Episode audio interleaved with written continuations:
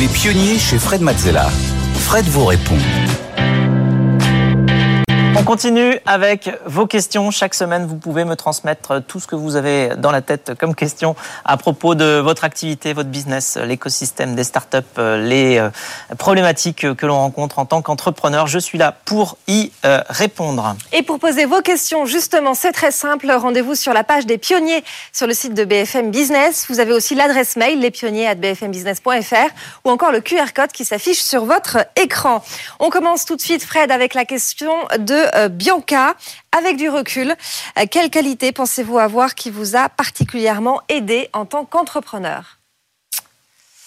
Alors c'est marrant parce que plus, enfin j'ai déjà réfléchi à cette question-là et plus euh, je creuse le sujet, plus je me dis que c'est certaines qualités qui sont en fait très souvent considérées comme des défauts dans la, dans, dans le, je sais pas, dans la société, dans la vie de tous les jours, euh, parce que effectivement, enfin on dit souvent avoir les qualités de ses défauts ou les défauts de ses qualités, mais euh, il y a certaines choses qui sont euh, cruciales quand on est entrepreneur pour réussir à, à, à avancer.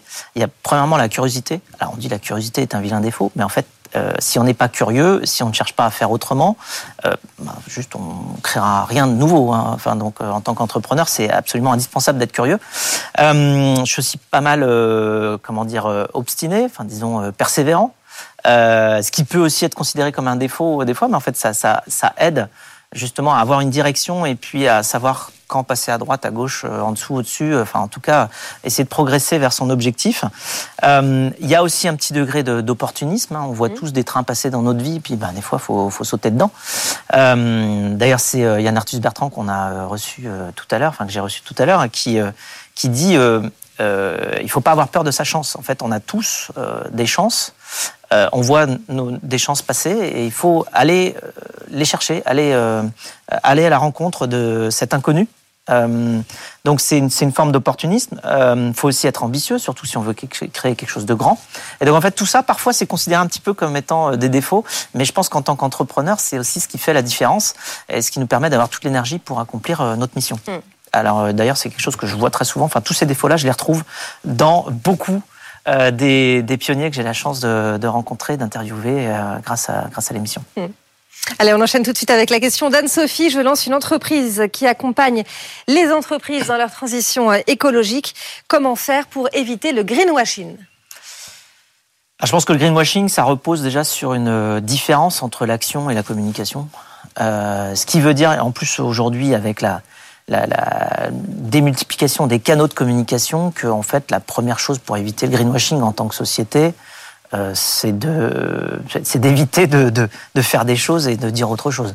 Je pense que c'est plus possible aujourd'hui de toute manière de le faire. Il y a une transparence qui est en train vraiment de, de s'installer partout. Donc ça c'est la première chose. Penser action et pas communication. Et une bonne action, on peut communiquer dessus. Euh, en revanche, euh, faire une communication sans action, c'est une recette pour pour l'échec.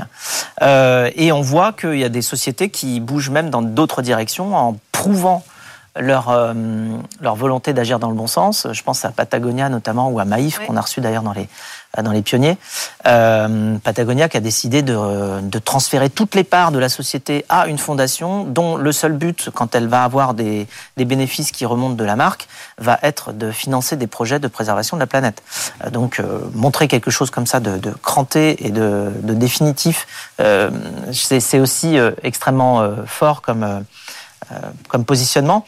Et euh, donc c'est aussi ce qu'on fait avec Captain Cause aujourd'hui, avec l'idée que il faut aller financer les projets impact et donc montrer qu'on finance euh, des projets impact, justement, c'est une manière d'aller euh, agir directement sur le terrain avec les équipes qui font les choses bien à la fois pour l'environnement, pour le social, dans le domaine du social ou dans le domaine de la santé, et euh, apporter une certaine cohérence justement entre euh, les actions et la communication qui peut en être faite. Donc, on choisit évidemment très soigneusement les porteurs de projets, les associations qui vont pouvoir livrer tous ces tous ces projets à impact en environnement social et santé.